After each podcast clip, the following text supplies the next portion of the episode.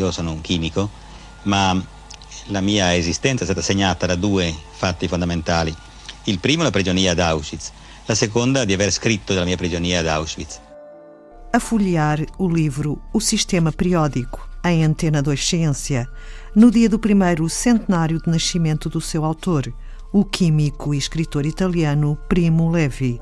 Nasceu a 29 de julho de 1919. Primo Levi foi químico de laboratório e de fábrica. O ofício de químico, no meu caso reforçado pela experiência de Auschwitz, ensina a ultrapassar, mesmo a ignorar, certos horrores que nada têm de necessários ou congénitos. A matéria é a matéria, nem nobre nem vil, infinitamente transformável e, efetivamente, não interessa saber qual a sua origem mais próxima. O azoto é azoto passa admiravelmente do ar para as plantas, destas para os animais e dos animais para nós. Quando termina a sua função no nosso corpo, eliminamo-lo, mas fica sempre azoto, ascético, inocente. Foi o ofício de químico que salvou Primo Levi da morte em Auschwitz. A escrita seria o seu alívio ao lado do alívio libertador que é próprio dos sobreviventes que narram, encontrava agora na escrita um prazer complexo, intenso e novo, parecido com o experimentado pelo estudante ao penetrar na ordem solene do cálculo diferencial. Primo Levi é reconhecido como um dos maiores escritores italianos do pós-guerra. Por exemplo, se isto é um homem escrito em 1947, narra os dias de vida e de morte no campo de extermínio de Auschwitz-Birkenau. Trégua, de 1963, recorda a jornada para regressar à Itália depois da libertação e que durou de janeiro a outubro de 1945. Em 1975 é publicado o Sistema Periódico compreender a matéria é necessário para compreendermos o universo e nos compreendermos a nós mesmos. O livro O Sistema Periódico é considerado desde então uma obra-prima da literatura científica. Também é um dos livros preferidos do bioquímico David Marçal. Este livro em italiano chama-se realmente Il Sistema, Sistema periódico, que é como se diz tabela periódica em italiano.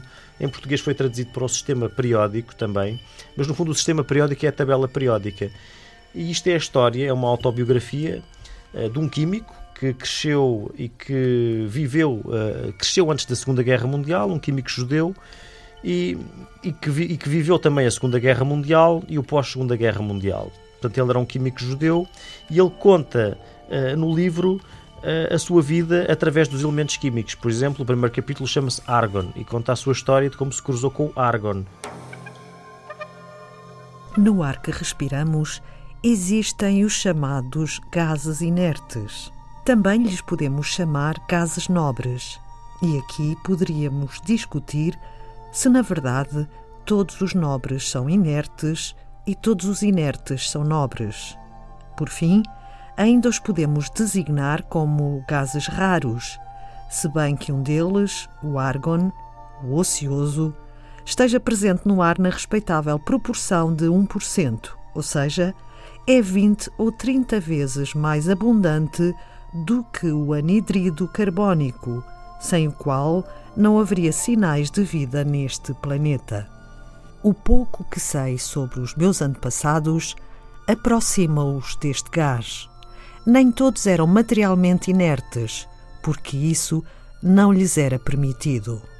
Eram, pelo contrário, ou tinham de ser, suficientemente ativos para ganhar a vida e respeitar uma certa moralidade que dominava e segundo a qual quem não trabuca não manduca. Mas eram, sem dúvida, inertes no seu íntimo, habituados à especulação desinteressada ao discurso subtil, à discussão elegante, sofística e gratuita.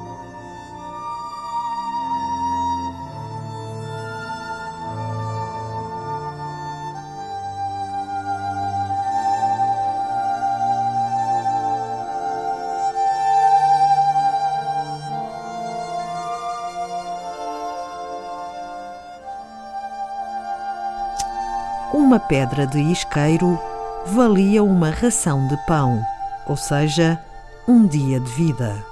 Eu roubara pelo menos 40 cilindros, de cada um dos quais se podiam extrair três pedras completas. No total, 120 pedras, dois meses de vida para mim e dois para Alberto.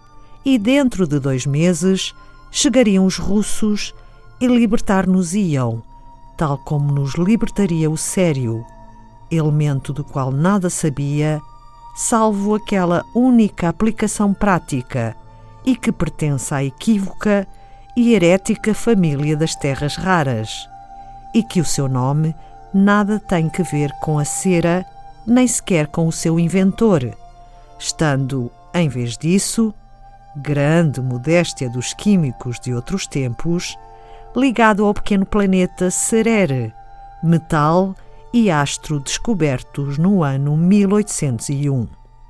E que isto era talvez uma irónica ou afetuosa homenagem às uniões alquimistas. Como o Sol era o ouro e Marte o ferro, assim Cerere deveria ser o sério. Antena 2 Ciência a celebrar o primeiro centenário do nascimento de Primo Levi, em 1919, na cidade italiana de Turim. Químico, sobrevivente de Auschwitz, escreveu para aliviar a culpa de ser homem, porque os homens tinham edificado Auschwitz. Hoje destacamos o seu livro O Sistema Periódico, de 1975. Foi Antena 2 Ciência que para em agosto. Voltaremos em setembro. Aproveite os seus dias.